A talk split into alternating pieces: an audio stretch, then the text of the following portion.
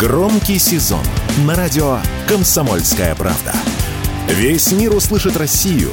Весь мир услышит радио «Комсомольская правда».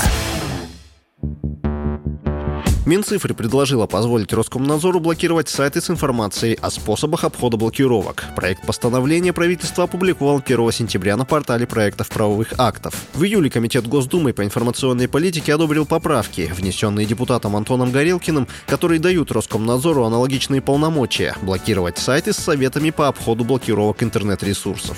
Документ не предполагает запрет VPN, но вносится норма, запрещающая рекламировать способы обхода блокировок. Как отмечает отмечает ведущий аналитик Mobile Research Group Эльдар Муртазин, благодаря данной инициативе Роскомнадзор сможет без суда заблокировать практически любой ресурс.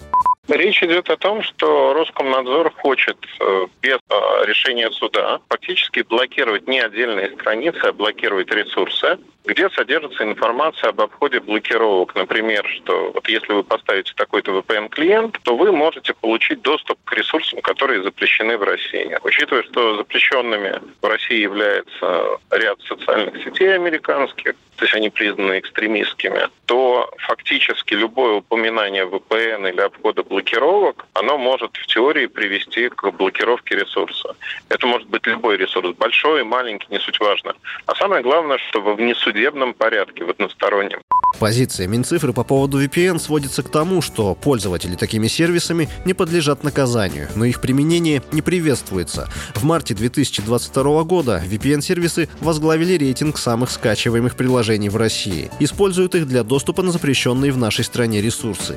Если сами сервисы вполне законны, то вне закона могут теперь оказаться сайты, которые их рекламируют или описывают механизм создания своего VPN-сервиса, рассказывает Эльдар Муртазин. На сегодняшний день то, что люди хотят получать доступ э, к каким-то ресурсам, э, которые заблокированы или притормаживаются в России, это нормально. Более того, э, законодательная власть и чиновники говорят о том, что никаких персональных санкций против людей, которые пользуются там VPN, нет и не может быть. У нас нет даже таких законов, и они не прорабатываются никак. Но при этом хотят ограничить информацию о том, как обходить эти блокировки, потому что они де-факто сегодня и Минцифры цифры это признают вот так косвенно, они не работают. Все блокировки, на которые тратятся огромные суммы, по, по сути, они де-факто не работают. Это самая большая боль. VPN-сервисы в России используют для обхода блокировок 72% опрошенных россиян. Четверть россиян пользуются ими для работы, 22% в целях безопасности, 20% озабочены своей анонимностью в сети. Еще 10% опрошенных респондентов включают VPN каждый день для того, чтобы рекламодатели не завладели их персональной информацией. Василий Воронин, Радио «Комсомольская правда».